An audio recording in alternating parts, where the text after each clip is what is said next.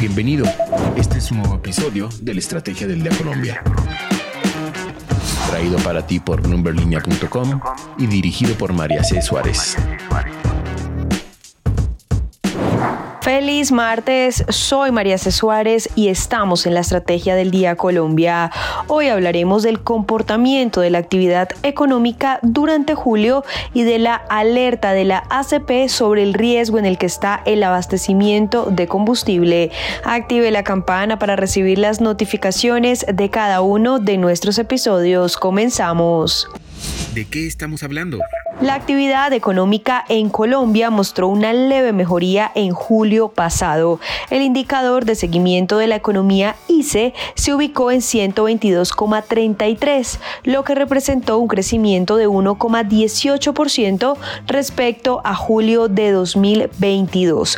Para julio pasado, el ICE en su serie ajustada por efecto estacional y calendario se ubicó en 121,51, lo que representó un crecimiento de 1,29% respecto al mes de julio de 2022. Y si se observa su comportamiento mensual, el ICE en su serie ajustada por efecto estacional y calendario se ubicó en 121,51, lo que representó un decrecimiento de 0,69% respecto al mes de junio de 2023.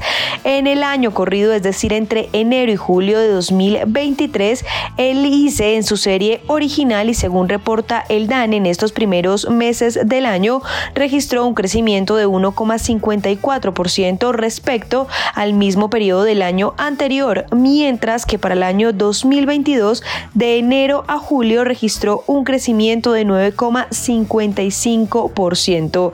Para el mes de julio de 2023 el índice de las actividades primarias se ubicó en 101,24, lo que representó un crecimiento de 2,23% respecto al mes de julio de 2022. En cuanto a la serie ajustada por efecto estacional y calendario, para este mes se ubicó en 100,22, lo que representó un crecimiento de 2,09% si se compara con el mes de julio del año pasado. Ahora bien, el índice de las actividades secundarias se ubicó en 96,65 y aquí lo que observamos es un decrecimiento de 5,18% respecto al mes de julio de 2022. Entonces, nuestra pregunta del día es, ¿qué opina del comportamiento de la economía? Los invito a participar acá en Spotify. Lo que debes saber. Y ahora tres datos que debes saber este martes. El primero, la tasa representativa del mercado con la que amanece hoy Colombia es 3.905 pesos. El segundo, cumplir con los objetivos de desarrollo sostenible está más lejano que nunca en el horizonte de la humanidad por las guerras, la pobreza y la crisis climática. Esto dijo este lunes el presidente Gustavo Petro en la cumbre de los ODS realizada en Nueva York en el marco de la sesión de la Asamblea General de las Naciones Unidas.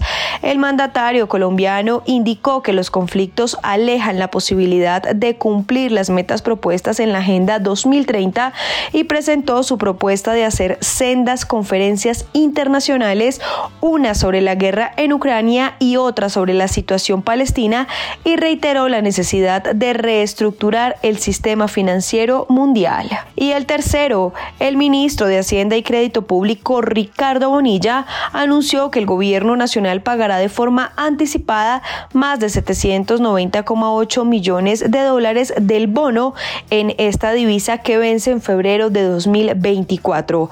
Esta transacción en el mercado internacional es prueba del compromiso del gobierno del presidente Gustavo Petro con el pago de la deuda y da cuenta de la solidez de las finanzas públicas, según explicó el jefe de la cartera de Hacienda.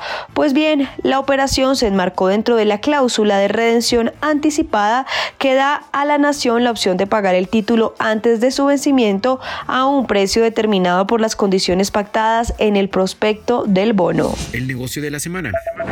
La Asociación Colombiana del Petróleo y Gas ACP emitió una alerta al señalar que está en riesgo el abastecimiento de 20 millones de galones de combustible por los bloqueos que vive el país.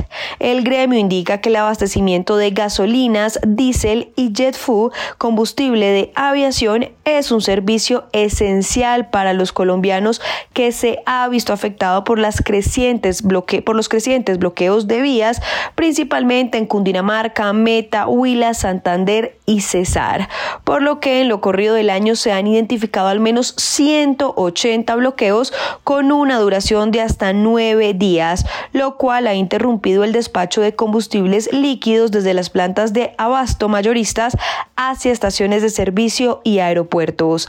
Abro comillas. Como consecuencia de esta problemática se ha puesto en riesgo el abastecimiento de 20 millones de galones de combustibles, cerca del 1% de la demanda nacional, indispensables para la movilidad de las personas, el transporte de alimentos, medicinas, mercancías, entre otros productos de primera necesidad para los hogares. Cierro comillas. Esto refirió la ACP.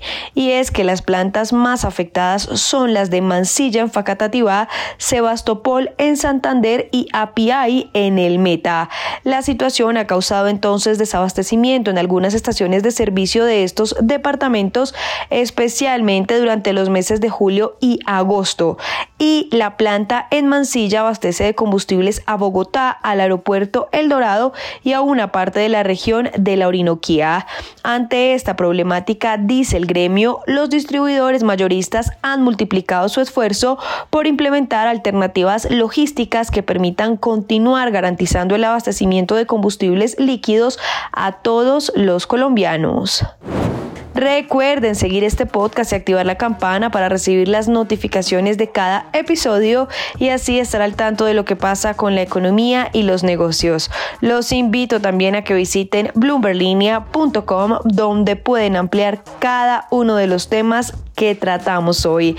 No olviden que acá está la información independiente que une a América Latina. Nos escuchamos mañana.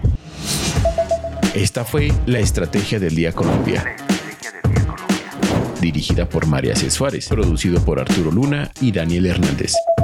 Que tengas buen día.